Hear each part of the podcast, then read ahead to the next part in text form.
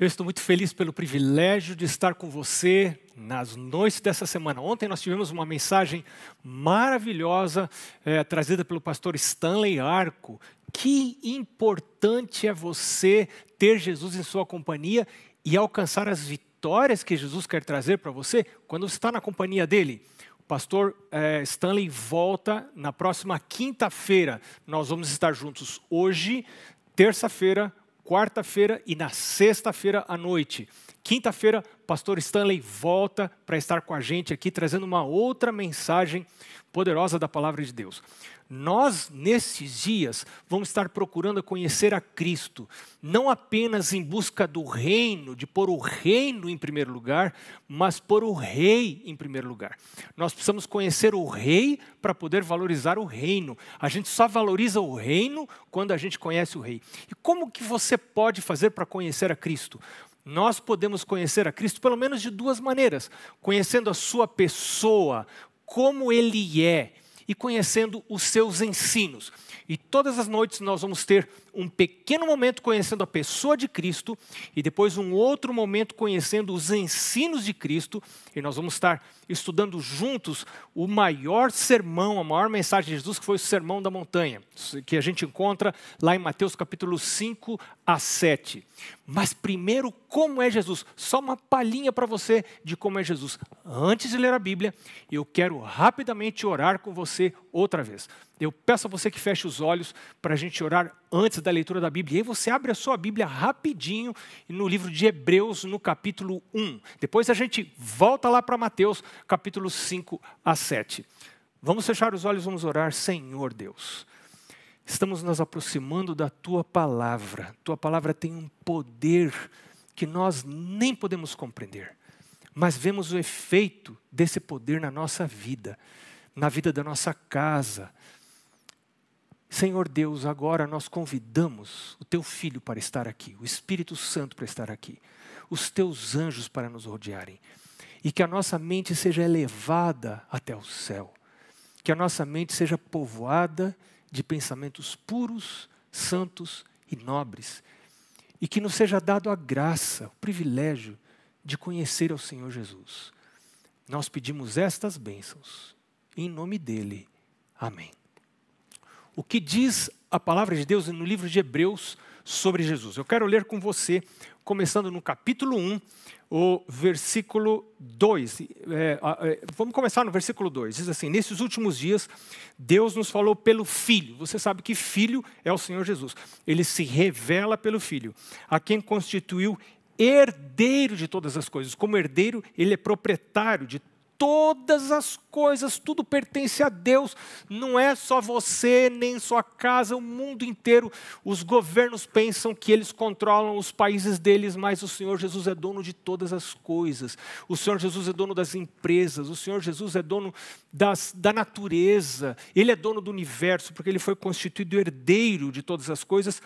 E ele também é o Criador, porque o final do verso 2 diz que pelo qual também fez o universo.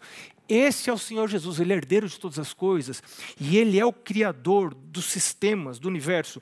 E o verso 3 diz: ele é o resplendor da glória, e a expressão exata do ser de Deus. Jesus e Deus são a mesma coisa. Jesus é Deus, ele é a expressão exata de Deus, sustentando todas as coisas pela palavra do seu poder. Como que Jesus sustenta todas as coisas? Ele sustenta todas as coisas pela palavra do seu poder. Ele sustenta a sua vida profissional pela palavra do seu poder.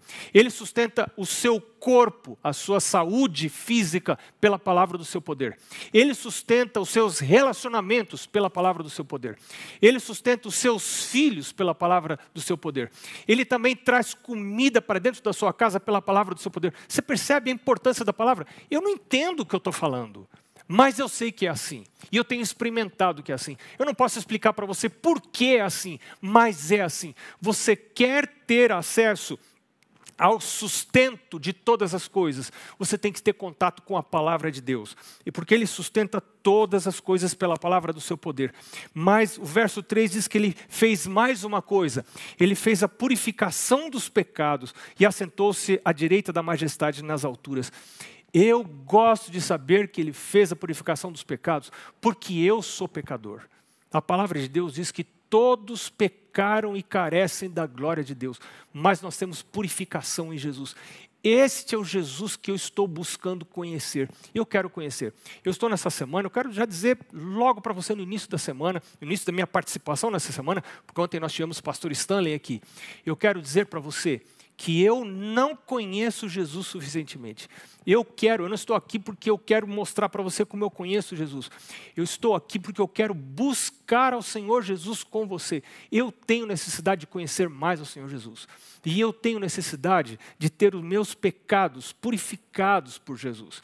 Se você tem desejo de ser purificado, de ser santificado, de ser elevado até Ele, então essa semana é para você. E esse momento é para você porque eu quero estar junto com você, buscando a mesma coisa que você deseja. E agora, nós vimos algo sobre a pessoa de Jesus, nós vamos estudar algo sobre os ensinamentos de Jesus. Vamos lá para Mateus, é, Evangelho de Mateus, no capítulo 5, que começa o Sermão da Montanha. Por que, que é importante conhecer os ensinamentos de Jesus? Porque você não pode é, Jesus, Jesus nos estabelece um padrão de estilo de vida, e você não pode ter Jesus a, a, a, parte do estilo de vida de Jesus. Jesus e o estilo de vida de Jesus estão conectados, são uma e a mesma coisa. Jesus e a sua palavra são uma e a mesma coisa. Quando você estuda os ensinos de Jesus, você está conhecendo mais de Jesus, você está se conectando mais a Ele. E, e ele diz lá em João capítulo 5, verso 39: Examinais as Escrituras, porque julgais ter nelas a vida eterna, e são elas mesmas que de mim testificam. Então, quando eu estou examinando as Escrituras, é, eu, eu estou recebendo um testemunho de Jesus. Isso é tão importante porque eu estou conhecendo Jesus. E se eu conhecer Jesus, eu vou ter vida eterna. Vida eterna eu não tenho na igreja, de sendo membro da igreja apenas. Isso não me dá vida eterna. Não me dá vida eterna apenas estudando a Bíblia como um, uma peça de literatura. Eu recebo vida eterna conhecendo ao Senhor Jesus Cristo. E é por isso que nós vamos agora começar o estudo do Sermão da Montanha em Mateus capítulo 5. Jesus começa com o que nós conhecemos como sendo as bem-aventuranças.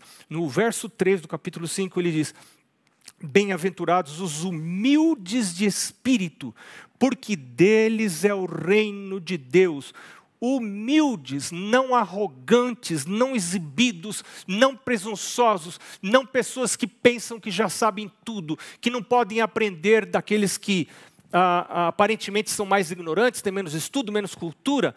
Né? Tem pessoas muito presunçosas, muito arrogantes, que acham que nunca podem aprender nada, que já alcançaram tudo na vida espiritual. Os humildes de espírito estão sempre procurando conhecimento maior da parte de Deus, estão sempre duvidando da sua compreensão das Escrituras, da sua interpretação. As pessoas que têm muita certeza da sua interpretação, pode ser que não sejam humildes de espírito. A palavra de Deus diz: Bem-aventurados os humildes de espírito, porque deles é o reino dos céus. Humildade de espírito, pobreza de espírito, é, é uma das é um dos fundamentos para nossa é, é, é, experiência espiritual, para qualquer experiência espiritual. E eu quero dizer uma coisa para você: pobreza material não me dá isso necessariamente. Uma pessoa pode ser pobre financeiramente, e ser orgulhosa de espírito. E alguém pode até ser rico financeiramente e, e, e, buscar essa pobreza de espírito. Todos nós podemos e devemos buscar essa pobreza de espírito. Bem-aventurados os que choram, diz Jesus em seguida, porque serão consolados. Choram por causa dos seus pecados, reclamam por causa dos seus pecados, choram por causa dos pecados dos outros, pedem a Deus como Daniel, oram intercessoriamente, por outras pessoas, dizem: Deus perdoa pecados, perdoa os pecados do meu país, perdoa, perdoa os pecados dos meus governantes, perdoa os pecados da minha família, perdoa os meus pecados. Senhor, nós temos pecado, nós somos pecadores. Deus está em busca de intercessores, Deus está em busca de pessoas que intercedam por seu povo e, pelos, e pelo, por aqueles que ainda não conhecem ao Senhor. Lembre-se de Davi e de Saul, né? Quem era Davi, quem era Saul. É, ambos pecaram, mas Saul sempre ficava arrumando uma desculpa para os seus pecados. Davi chorava por seus pecados. Davi dizia: é verdade, eu sou pecador. Lembre-se de Pedro e Judas, ambos negaram a Jesus, né? ambos de certa maneira traíram a Jesus, mas Pedro chorou por seus pecados, chorou amargamente por seus pecados. Bem-aventurados os que choram, porque serão consolados. Bem-aventurados os mansos, porque herdarão a terra. Mansidão é aceitar o plano de Deus para a minha vida. Você tem aceitado o plano de Deus para a sua vida? O lugar que Deus deseja que você more? A pessoa com quem você casou? Ou você está só reclamando do trabalho que você tem, do emprego que você tem? Ah, eu não gosto desse emprego. Você viu gente que tá, sempre não gosta do emprego e está pulando de emprego e nunca investe em alguma coisa de verdade, né? Porque não aceita a vida que tem, não aceita aquilo que a palavra de Deus diz, todas as coisas contribuem para o bem daqueles que amam a Deus. Talvez você esteja falando para alguém que precisa aceitar o plano de Deus para a sua vida. Bem-aventurados os mansos, porque herdarão a terra. Bem-aventurados que têm fome e sede de justiça, porque serão fartos. A justiça de Deus é quando você recebe a justiça de Deus, você está em paz com Deus. Justificados pela fé, temos paz com Deus, diz a palavra de Deus. Nenhuma condenação há para aqueles que estão em Cristo Jesus, diz a palavra de Deus. Verso 7: Bem-aventurados os misericordiosos, porque alcançarão misericórdia. Bem-aventurados os limpos de coração. Isso para mim, isso mexe tanto comigo.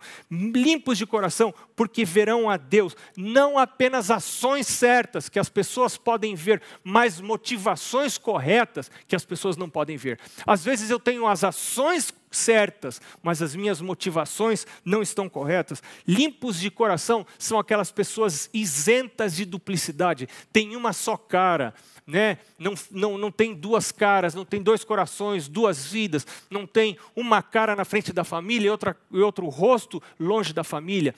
A ausência de duplicidade é pureza, limpeza de coração. E eu preciso pedir, como Davi, para eu poder ter pureza de coração, limpeza de coração, eu preciso reconhecer que não a tenho. Aqueles que são limpos de coração são os que reconhecem que não são limpos de coração. Então dizem como Davi: cria em mim, ó Deus, um coração puro, renova em mim espírito reto. Quando eu não faço esse tipo de oração, quando eu não confesso, quando eu não tenho, quando eu não recebo de Deus, porque eu não peço, a habilidade da autocrítica, de olhar para mim e de ver o pecado que está em mim, examinar a mim mesmo, como diz o livro de Hebreus, examinai-vos a vós mesmos para ver se estáis na fé. Eu preciso examinar-me a mim mesmo e pedir que o Espírito Santo me examine. Davi disse: sonda-me, ó Deus, vê meu coração, me examina, né? E aí me ajuda a confessar, mesmo pecados que são apreciados, que eu gosto, e claro que pecado que acariciado é porque a gente gosta dele, né? Então, é, me ajuda, meu Deus, a desenvolver esse coração puro, essa honestidade espiritual. E quando eu pecar, eu não ficar arrumando desculpa, ah, porque todo mundo faz, ah, porque eu conheço um pastor que também bebe isso, que também come isso, que também faz isso, uma esposa de pastor, um ancião da igreja, um amigo meu, olha lá os membros da igreja. Não, eu não quero estar olhando para os outros, porque ovelha que olha para outras ovelhas não pasta, para de comer. Eu quero me alimentar de Jesus, eu quero me alimentar de Jesus, e eu quero imitar a Jesus. Jesus, eu quero eu quero ter o coração semelhante ao coração de Jesus. Isso é só um milagre da parte de Deus, que Deus nos quer dar. Bem-aventurados os pacificadores, porque serão chamados filhos de Deus. Os perseguidos por causa da justiça, porque deles é o reino de Deus. Fazem o certo, ainda que caiam os céus. Bem-aventurados sois quando por minha causa vos injuriarem e vos perseguirem e mentindo disserem todo mal contra vós. Regozijai-vos, exultai, porque é grande o vosso galardão nos céus, pois assim perseguiram os profetas que viveram antes de vós. E agora, Jesus fala do método evangelístico, dois métodos evangelísticos. O primeiro, vós sois o sal da terra, verso 13, depois verso 14 em diante, vós sois a luz do mundo. É, não se pode esconder uma cidade edificada sobre um monte, porque a luz do mundo, vós sois a luz do mundo. Lembra que Davi disse, Salmo 119, 105, lâmpada para os meus pés, está falando sozinho, né? É a tua palavra e que coisa? Luz para os meus caminhos. Então, luz é a palavra de Deus. E agora Jesus está dizendo, você, você é a luz, você é a luz, a luz do mundo. Você é a palavra de Deus para o mundo através de você, o mundo descobre como que se deve andar, como que se deve portar, como que se deve viver. Vós sois a luz do mundo. Não se acende é, uma candeia para colocá-la debaixo do alqueire, mas no velador e alumia todos que se encontram na casa. Comece a iluminar o mundo pela sua casa. É dentro de casa que a gente começa o testemunho. Nós somos a luz do mundo para o nosso cônjuge, em primeiro lugar. Nós somos a luz do mundo para os nossos filhos. Nós somos a luz do mundo para o sogro, até para a sogra. Nós somos a luz do mundo.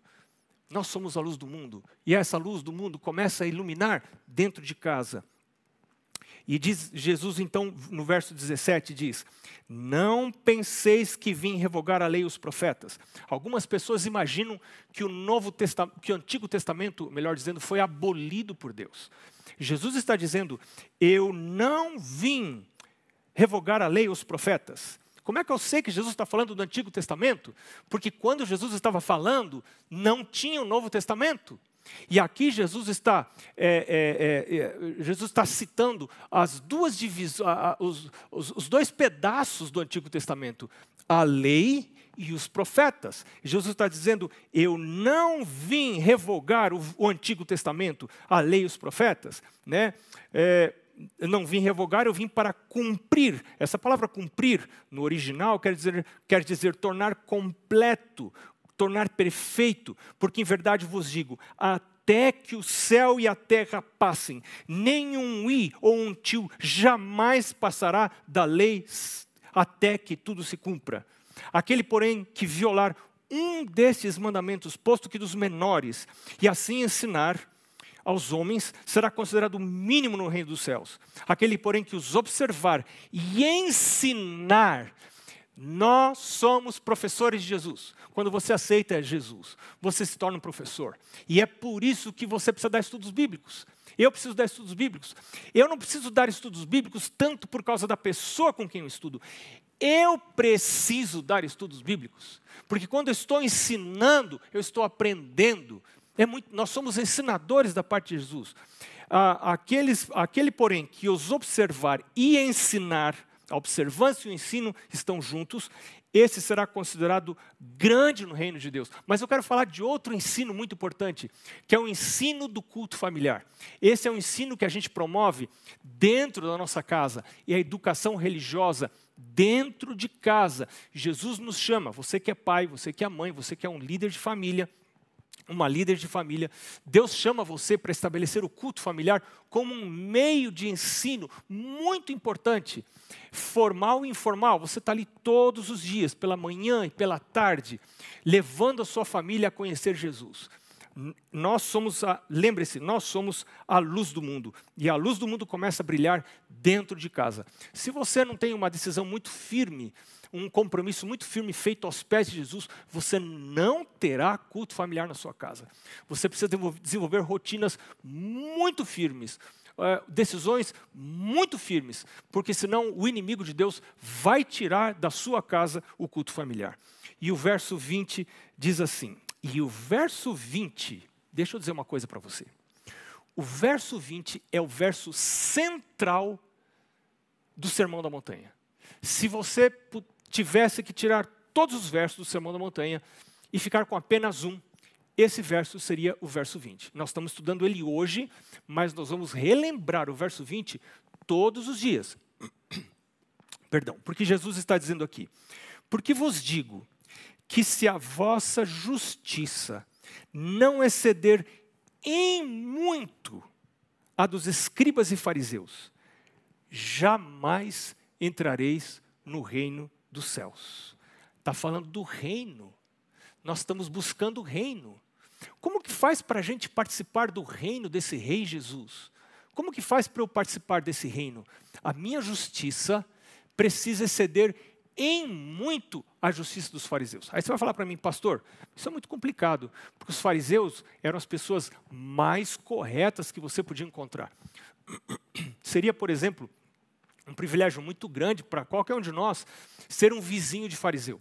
Fariseus eram vizinhos perfeitos, um vizinho que vai tratar bem com você, pessoas corteses, pessoas guardadoras da lei. É, na sua comunidade religiosa, eram pessoas muito conceituadas, porque faziam todas as coisas corretamente. Agora, Jesus está dizendo que a minha e a sua justiça precisa exceder em muito a justiça dos fariseus. Aí você fala, pastor, então para mim isso é, fecha a porta do céu. Como que pode a minha justiça exceder em muito a justiça dos fariseus? Mas Jesus explica. Se a gente lê os evangelhos, Jesus diz que os fariseus faziam as coisas para serem vistos pelos homens, pelas pessoas. Eles estavam preocupados com a aparência de religiosidade, com o formato de religiosidade, com a fachada de religiosidade. Mas uma fachada de religiosidade, e inclusive posições de autoridade ou posições de liderança numa comunidade religiosa ou numa igreja não são indicativo de coração transformado. O coração não necessariamente está transformado porque eu tenho uma posição de liderança ou porque eu, inclusive, sou pastor da igreja. Não, não. Os fariseus tinham uma aparência muito bonita por fora, mas estavam preocupados só com o exterior. Jesus, Jesus agora vai dizer para nós, meu filho, eu quero que a sua preocupação primeira seja com o seu coração. Aquilo que as pessoas não podem ver, aquilo que o seu esposo não pode ver, aquilo que seus filhos não podem ver, aquilo que a sua esposa não pode ver, aquilo que o seu patrão não pode ver. Esses dias eu estava dizendo para uma das minhas filhas, filha, trabalha não para o seu patrão ver, trabalha para o rei ver, trabalha para Jesus ver. Você não está ali ganha, trabalhando para ganhar o seu salário. Ali no seu emprego você está para testemunhar de Jesus. Jesus que tá, é, é, quem está olhando para você trabalhar, é, olhando o seu trabalho, olhando o resultado do seu trabalho. Trabalhe para Jesus. E Jesus está dizendo aqui: se a vossa justiça não exceder em muito dos escribas e fariseus, não podereis, jamais entrareis no reino de Deus. Eu preciso ir à presença de Jesus, desenvolver um coração limpo, ir à presença dele e dizer: Meu Deus, veja que eu não sou nem parecido com os fariseus, nem por fora eu sou perfeito. Imagina por dentro.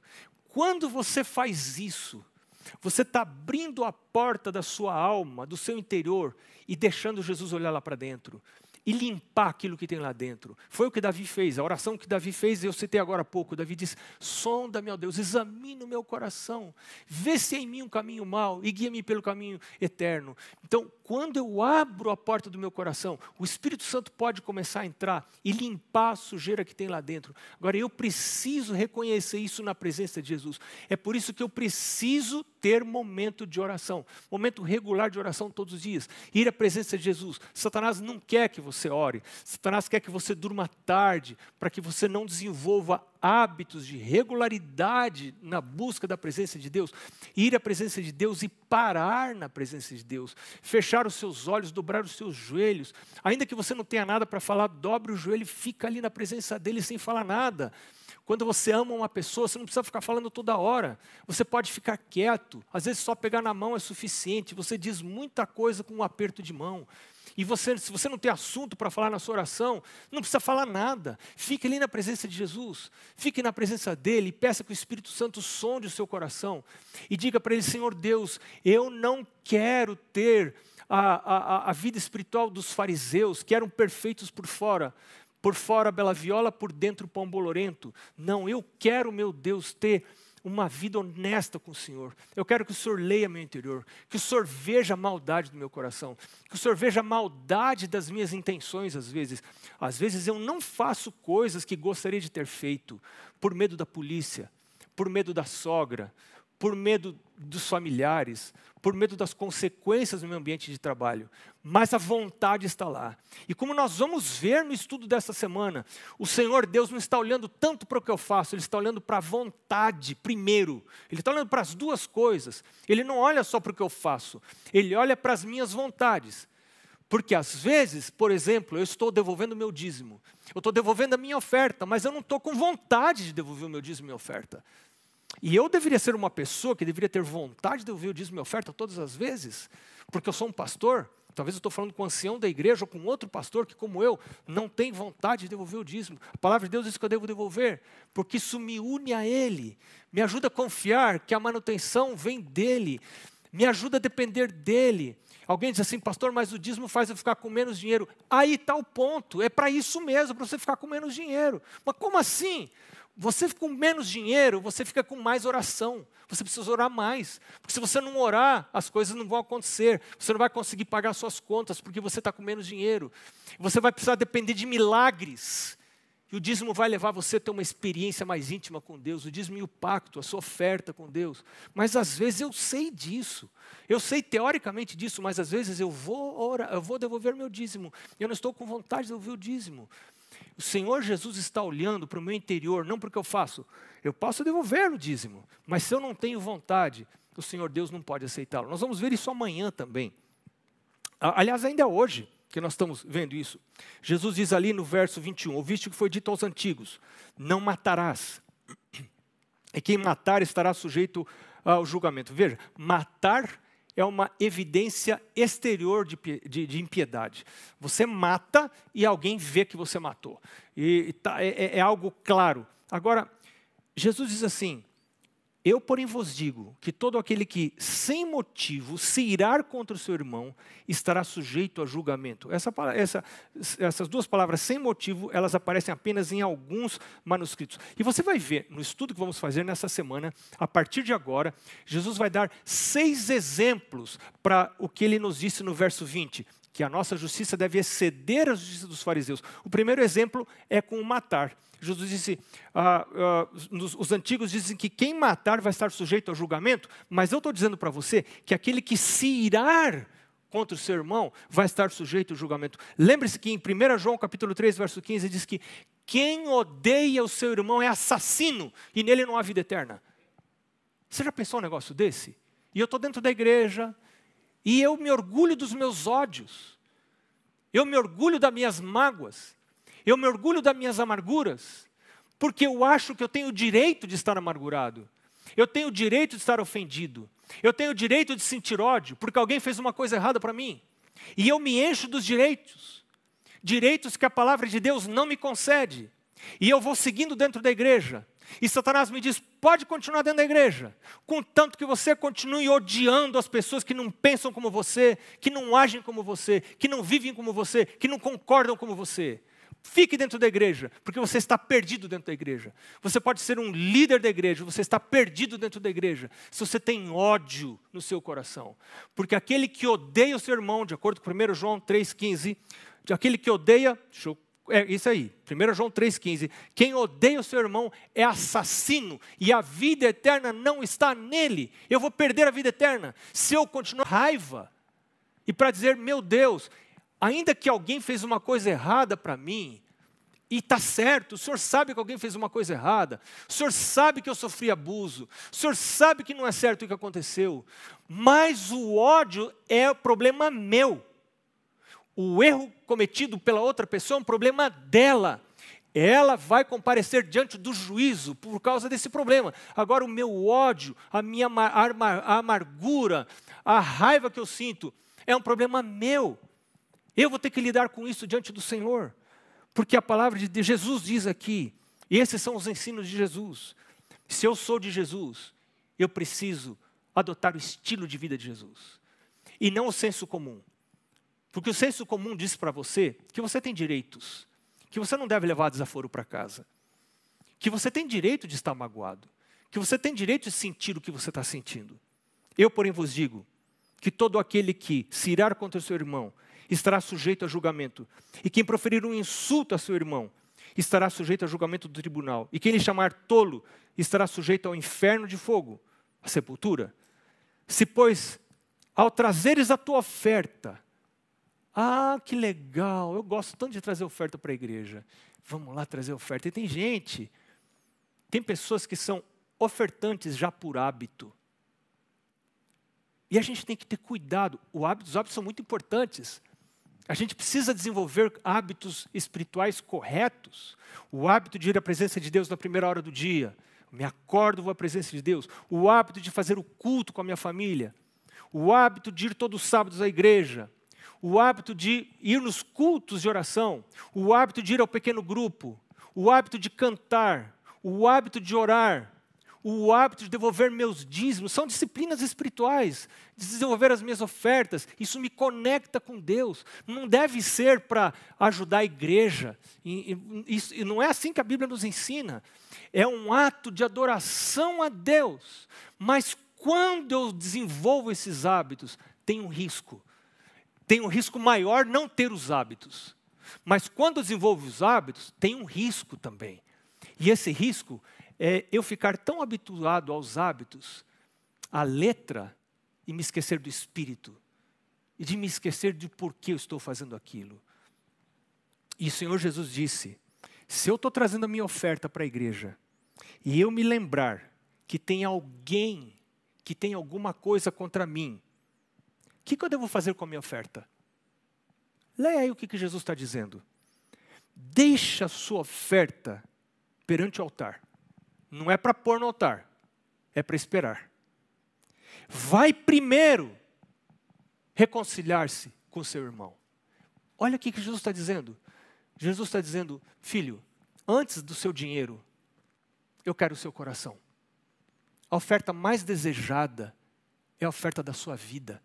A sua vida tem que entrar no altar primeiro do que o seu bolso, que a sua carteira, que o seu dízimo, que o seu pacto. Eu quero você. E só uma pessoa transformada por Jesus pode ter a humildade de buscar alguém que tem alguma coisa contra essa pessoa. Se alguém tem alguma coisa contra mim, não, não tenho nada com ele. Então não vou buscar. Isso não é um problema meu. Jesus está dizendo, não, espera um pouquinho. Se eu sei que tem alguém que tem alguma coisa contra mim, eu estou tranquilo. Mas se alguém tem alguma coisa contra mim, Deixa oferta, nem leva oferta. Eu não quero sua oferta.